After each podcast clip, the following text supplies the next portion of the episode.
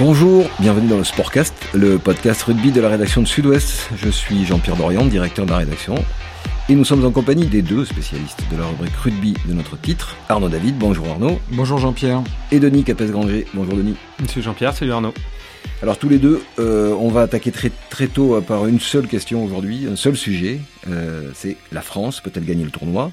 Mieux le Grand Chelem et donc ainsi signer le doublé, Arnaud Alors, euh, Jean-Pierre, je ne vais pas vous dire non, mais l'histoire nous dit que ce sera très difficile parce que euh, depuis que le tournoi est passé à six nations, aucune équipe euh, n'a réussi deux grands chelems consécutifs.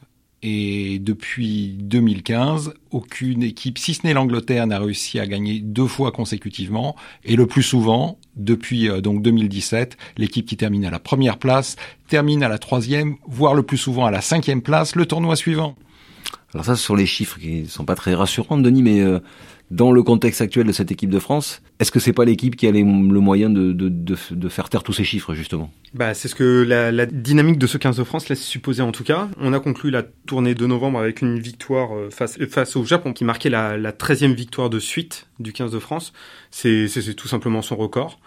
Euh, aucune défaite en 2022, euh, des victoires contre tous les adversaires présentés. Euh, la dernière défaite du 15 de France remonte à la tournée de juillet en 2021 en Australie avec un effectif remanié. Euh, depuis, plus personne n'a trouvé les clés pour arrêter ce 15 de France. Oui, aujourd'hui, l'équipe de France a battu toutes les plus grandes nations mondiales qui se sont présentées à elle, sans exception. Tout à fait, oui, oui. Pas forcément dans la série des 13, mais sur ces dernières années au total. Le record, c'est 18 Néo-Zélandais, Anglais, les deux? Tout à fait, les deux.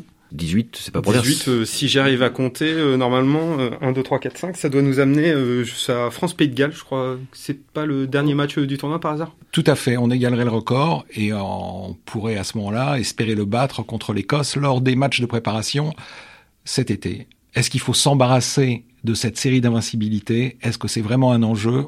Point d'interrogation. Non, le vrai, enjeu, on l'a dit, c'est gagner ou pas le tournoi. Donc euh, ça peut supposer de perdre un match en route et gagner quand même le tournoi. Rappelons vite fait le, le, le, calendrier, puisque donc nous sommes dans cette fameuse année impaire qui, dans l'histoire du tournoi des six nations, n'a jamais réussi euh, au 15 de France. Euh, c'est donc trois déplacements, deux, deux, matchs à domicile dans l'ordre. On commence par une petite promenade de santé en Italie. Enfin, en tout cas, ça l'est depuis que Fabien Galtier a pris les rênes de cette équipe de France. Ensuite, ça se complique. On, va en Irlande, à Dublin. Euh, c'est l'équipe numéro un mondiale qui s'est offert une petite tournée en Nouvelle-Zélande euh, l'été dernier.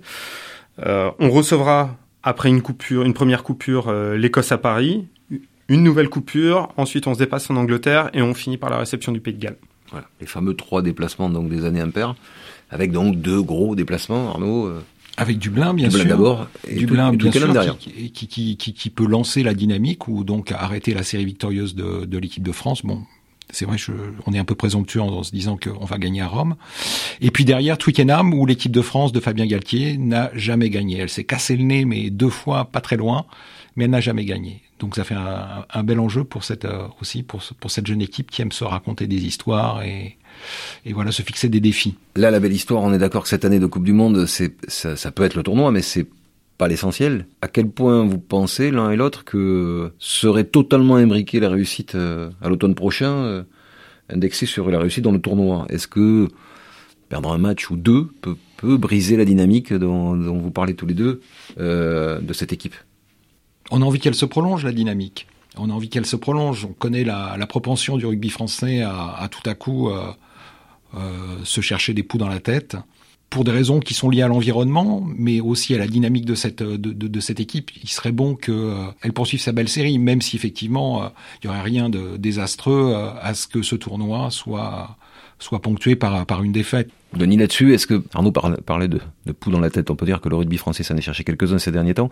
Est-ce que le contexte de cette fédération, qui est donc euh, privée de président aujourd'hui officiellement, Bernard Laporte a été poussé à la démission, on sort de mois de crise la perspective, c'est que tout ne, soit, tout ne soit pas réglé euh, assez rapidement. Est-ce que ça, ça peut poser sur le, sur le, sur le 15 de France? Bah, Une crise n'est jamais bonne, mais euh, il est impossible de nier le rôle que jouait Bernard Laporte autour de ce staff. Il était proche de Fabien Galtier. Il a su, quand il le fallait, euh, depuis trois ans, mettre un petit peu d'huile dans les rouages quand ça commençait à grincer.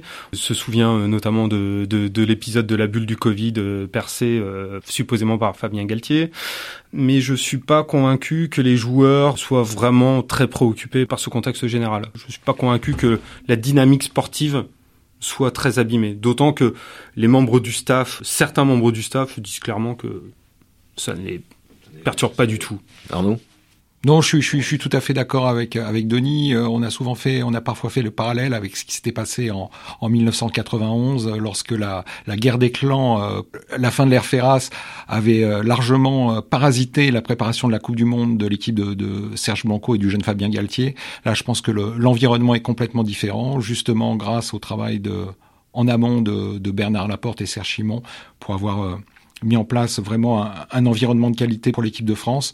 Non, ce qui est important dans ce tournoi, c'est que cette équipe qu'on a senti chercher son souffle pendant la tournée de novembre, elle, elle repart de l'avant. Voilà. Alors il est question plus spécifiquement de jeu. Il y a déjà pas mal de choses qui ont été dites depuis le depuis la rentrée, depuis ce mois de janvier, mais justement peut-être parce que à cause des difficultés rencontrées par la Caisse de France à, imposer en, tout cas son jeu, parce qu'il ne faut pas oublier qu'ils ont battu tout le monde.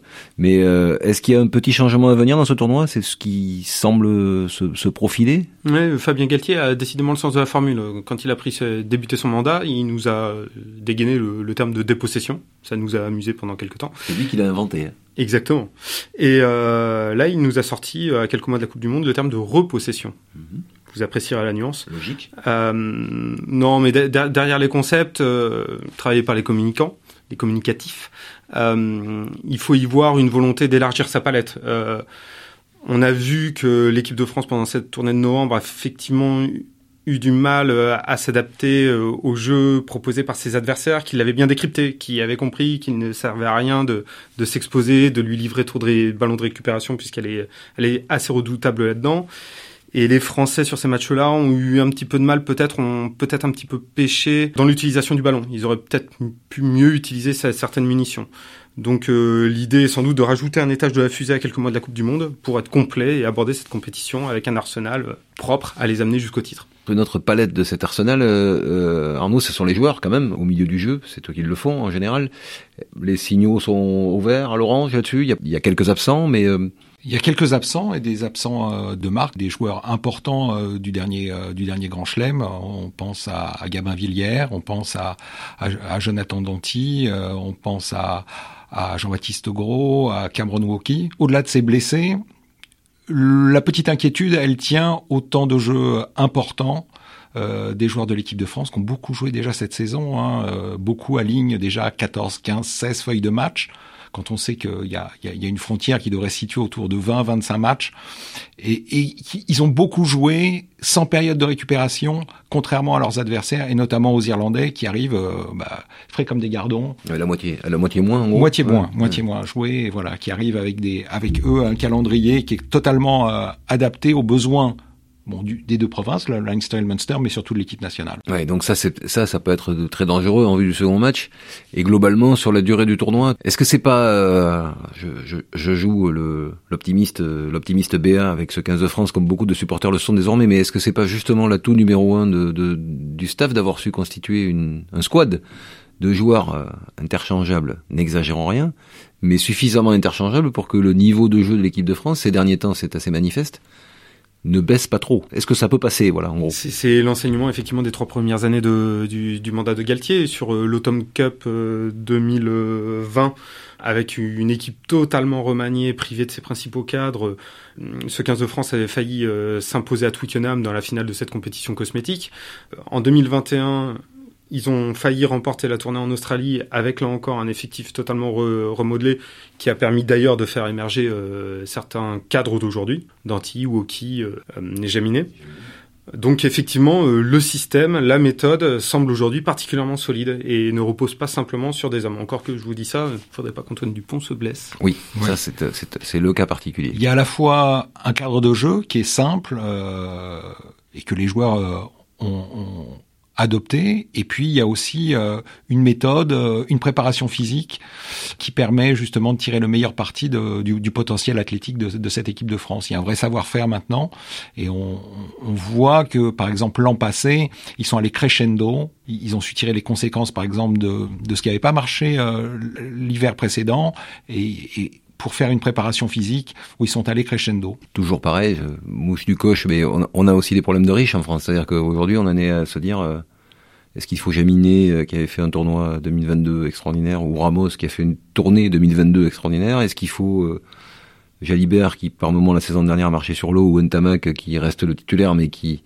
et qui lui aussi hein, de nouveau avait fait un tournoi exceptionnel et une tournée un peu plus décevante.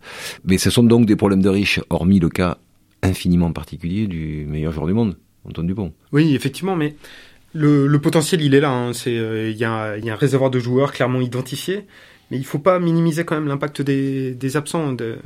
au poste de pilier gauche, derrière euh, Cyril Bay, euh, qui est excellent, il y avait Jean-Baptiste Gros, il n'est pas là. Gabin Villière, qui a joué un rôle fondamental dans le tournoi 2022, n'est pas là. Idem pour Jonathan Danti, idem pour Cameron Wauki. Certes, il y a des joueurs, mais euh, ça fait quand même du monde en moins. Parmi les joueurs cités par Denis, il y a quand même des, de, très grands talents. Voilà, des talents qui se, qui se distinguent. Un pilier gauche comme Cyril Bay au meilleur de sa forme, euh, il y en a qu'un dans le monde. Il y en a qu'un dans le monde. Bon, avec tout ça, euh, c'est le temps de se, de se lancer, de se mouiller, messieurs. Denis, la France gagne le tournoi, ne le gagne pas le deuxième Prétendre que la France va gagner le, tournoi, faire le grand chelem, je voulais dire. C'est effectivement prendre, prendre le parti de dire qu'elle va gagner à Dublin. C'est un petit peu difficile de, de, proclamer ça maintenant. Moi, je mettrais, si j'avais des sous à mettre, je les mettrais sur une deuxième place. Allez, Arnaud euh, la même chose, une première place ex aequo. Le, les, les, Irlandais, par exemple, vont débuter le, le tournoi à Cardiff. C'est pas un terrain qui leur euh, réussit euh, systématiquement.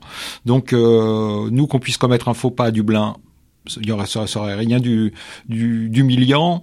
Par contre, ce que j'espère, c'est si jamais ce, ce faux pas arrivait, c'est qu'il y ait une réponse euh, à Twickenham, euh, où pour la première fois, donc euh, l'équipe de Fabien Galtier pourrait s'imposer. Bon, avec ça, il y aurait peu de chance d'imaginer que la France ne reste pas lancée en vue de son objectif suprême le 28 octobre, pour ceux qui auraient oublié la finale de la Coupe du Monde en France. Eh bien, on va, on vérifiera ça très vite. Merci en tout cas, messieurs, et à très bientôt. C'est Jean-Pierre. Salut.